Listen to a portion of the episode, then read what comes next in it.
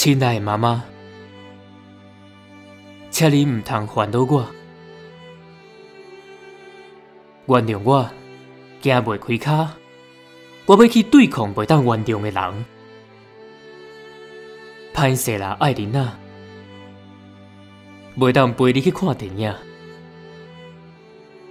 原谅我，行袂开脚，我要去对抗欺负咱的人。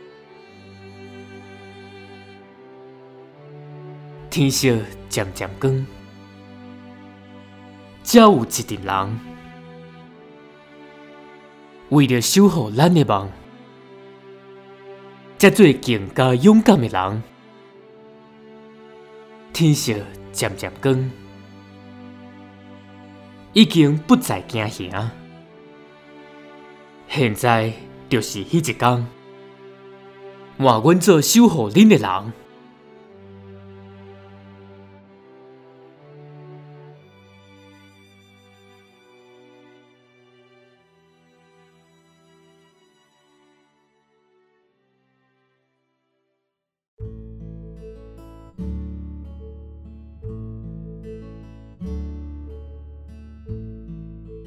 欢迎回到修鱼说爱，我是阿修。我们今天要说的话题是台湾意识。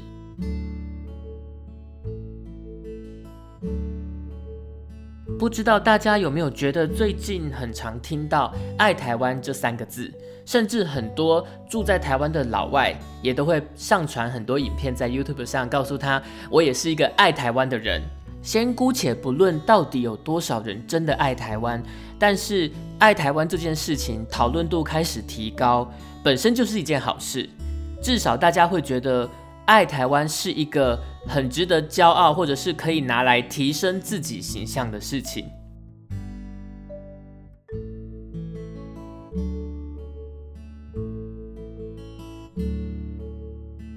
以前上课的时候，应该都会教过台湾是一个移民社会，有闽南人、客家人，还有外省人。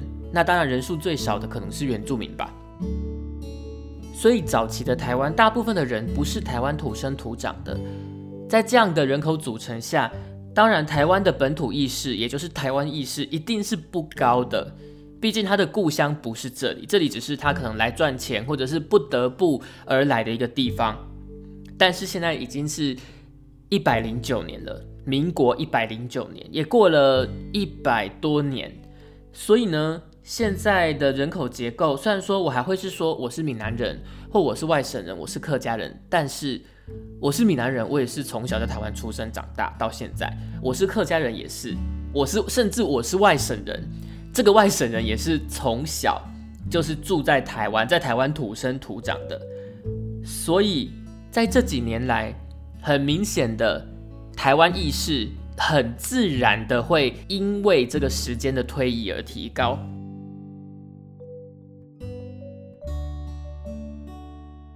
那在这一百多年内，台湾这个多元文化的移民社会也融合了世界各地不同的文化，创造出属于台湾自己的文化。我记得小时候我们出国的时候，都会觉得说啊，台湾其实是一个没有什么自己文化的地方，都觉得说哦，日本人家就有和服、有樱花、有一些古城，那美国、法国不用讲，大家都有自己的文化。可是很奇怪，台湾好像没有文化，就是哎，都感觉上都是学人家的。不过这几年，透过很多外国人的频道，我很常在 YouTube 上看一些外国人的频道。他们来告诉你，你就会发现，哎，原来台湾有很多自己的特色，你完全没有发现。那其实这件事情并不是不对的，因为当那件事情是你的文化，是你的日常生活的一部分的时候，其实我们真的不会发现。就很像我们平常，你如果不特别注意，你不会发现，其实哦，我我在呼吸空气，它是你生活的一部分，非常自然的。那透过这些外国人呢，来告诉你，或者是他们觉得很喜欢外国人的认同，其实很多台湾人，至少对我而言是这样，我们的自信也会提升。我们终于知道，原来台湾有很多东西是外国人很喜欢的，那我们平常没有发现。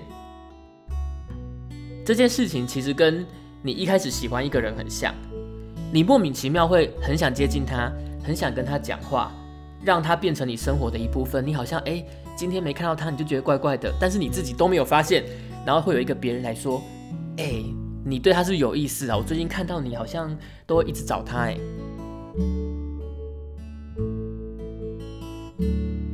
状况一模一样的。当局者迷，旁观者清。你越是真心爱上一个人，往往当事人是没有任何感觉的。这几年的台湾观光客非常的多，不只是从中国来的，也有从日本、韩国或东南亚、世界各地、欧美来的。呃，不过最近有很多报道会说，这几年的中国团客、旅行团、旅行团式的中国游客减少。然后，但是呢，我们没有因为这样人数减少，我们的世界各地、中国以外的游客是增加的。那一消一涨之下，我们的人数还是增加的。不过，人数虽然是增加，但是整体的观光收入却是下滑的。这种数字，当然就很多人会讲说，我们要。怎么样去满足中国的要求，或者是中国提出来的一些条件，来换取中国再释出更多的团客来台湾旅游？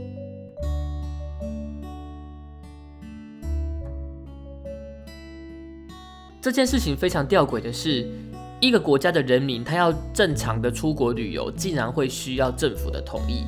当然不是说台湾或其他民主国家，我们出国不需要政府同意，我们当然还是要办签证啊，或一些手续。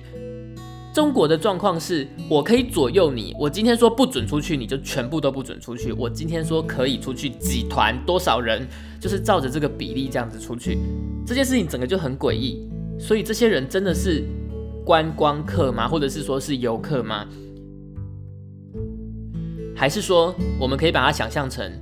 这就是中国在贿赂你的筹码而已。这一些大陆团客来台湾，我们常常会听到一条龙嘛，就是坐着游览车，然后去吃那种台湾人一辈子应该都不不会进去的餐厅。下车之后呢，去一些艺品店买木雕、买珊瑚，然后不是有常常听过说那种进去里面你不买不让你出来。赚到钱的只是特定的跟中国配合的这些商人而已，连对这些中国团客，他们都对台湾印象会很差。没有人想要出国旅游，景点不看，去艺品店买一些那种我我根本就不想买的东西，而且不买还不能出来。不只是要被共攀呐。台湾的真实样貌，他们来这一趟应该是完全感受不到。他们就是坐着游览车，吃台湾人绝对不会去的餐厅，然后逛台湾人绝对不会逛的衣品店，花了很多钱结束他们的旅程，但是完全感受不到任何台湾的氛围。现在他们不能来了，开始有很多的观光景点的摊商或者是这些衣品店，他们就开始哭诉说。呃，可能是政府的政策有什么状况，有什么问题，导致他们生意惨淡。但是这个问题我觉得非常简单，台湾是一个每天都在进步的国家，所以你一定要跟得上这个脚步。我们用，比如说我在夜市摆鸡排摊好了，我的产品一模一样，鸡排，然后呢，我的卖法通路一样，我在夜市摆一个露天的摊子在那边卖。服务呢也是一样，就是你好，要不要辣，要不要切？你的产品、你的通路跟你的服务完全没有变哎，一模一样哎。那你凭什么抱怨你的生意不好？是政府的错？你东西没有竞争力啊，对不对？你你完全你完全没有任何竞争力的东西，一模一样，你凭什么说？这不用说那个珊瑚一品店的啦，那个那个到底？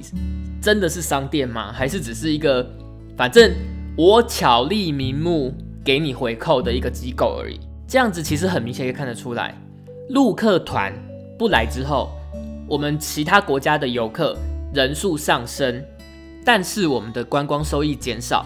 这件事情并不代表我们的观光产业下滑或萧条，而是我们解决掉很多之前畸形的，根本就是回扣式的那些机构、艺品店啊这种的，它不是正常观光产业所该有的营收。用白话说，就是这一些商店，并不是真正打动这一些外国游客的心而花钱的，他们是被逼迫的。那再倒过来讲。中国客不来，哎，其他国家的游客人数却增加，代表台湾还是有很多很用心的人、品牌或商家，他们做的东西是完全能够打动外国游客的。台湾不是只有珊瑚艺品店跟一些贵死人的水果摊。我会想讲这个点，其实我后面会有一个，以后会有一个单元要做，我在最后会跟大家讲。那我之所以会从。这些台湾本土的产业、本土的公司，它可能几乎大部分是做游客的生意，或者是它有一部分有也想要做游客的生意，他们一定会对游客生态有非常高的敏感度，所以他们反应也是最快的。那你从这样的商人来看，他毕竟是商人，他要赚钱，但是有一点差非常多。如果是艺品店，或者是那种贵死人的水果摊。他赚钱，他是完全没有想到台湾的。他站在台湾的土地上，他靠着台湾已经现成的观光条件，吸引了很多观光客来跟他消费。但是呢，他在伤害观光客心中对台湾的印象。我们今天讨论的是台湾意识。那台湾意识，阿修觉得翻成白话其实就是爱台湾三个字。怎么样才算爱台湾呢？我觉得我们不必说，我要穿一个我爱台湾的 T 恤，或者是我要特地去做一些很具体的事情。其实我们从日常生活就可以看得出来，这个人的心是不是爱台湾的。前面说过，当你真心爱的时候，你自己是不会有什么感觉的，你会很自然的去做。台湾其实有很多产业，不一定是大公司，它可能只是一个小工作室，或者是老板自己开的。那他接待很多外国的游客，会让外国游客留下很好的印象。他有没有在做生意？他有在做生意，他还是赚钱，而且是赚外国人的钱。但是他是让这一些外来的游客心甘情愿，而且非常满意的付出他所应有的代价。那这样子的话，其实我觉得就是很健全的一个发展。你在获得你应有报酬的同时，台湾的形象也因为你优良的产品及服务而提升了，在外国人的心中。这就是我说的爱台湾，爱的不知不觉的。你可能完全没有感觉，你需要一个别人来告诉你，因为你真的是已经把它，它是你的事业，同时也是你生活的一部分。这样的产业其实我目前看到越来越多。我今年过年回屏东的时候，其实我在这几年就已经发现屏东的巧克力产业发展的非常神速。那我也有买一盒福安巧克力来台北送朋友。这一家巧克力真的会完全颠覆你对台湾巧克力的想象，不是便利商店那种一条十块那种哦，它的价位其实不低，但是你吃过之后你就知道它为什么值这个价钱。它的香气层次之丰富，真的会让你叹为观止。那下一集我们就要来聊福湾巧克力，它从我的故乡屏东如何跟政府合作，然后自己也非常的努力，一步一步的把台湾的可可产业推向国际。不只是推向国际而已，它更是在国际的巧克力大赛获奖无数，真的非常的厉害。未来会有个单元不定期推出，叫做“爱台湾”。那在这个单元里面呢，阿修会介绍很多超级厉害的台湾本土品牌给大家认识。之所以会从福湾巧克力开始介绍，是因为福湾巧克力除了是阿修觉得非常惊艳的本土品牌之外，它也是从阿修的故乡屏东起家的。所以下一集我们就要来介绍让外国人都惊艳的台湾巧克力品牌福湾巧克力。那今天的修鱼说就讲到这边，阿修要拜托大家帮阿修多多订阅加分享。那我们下个礼拜再见喽。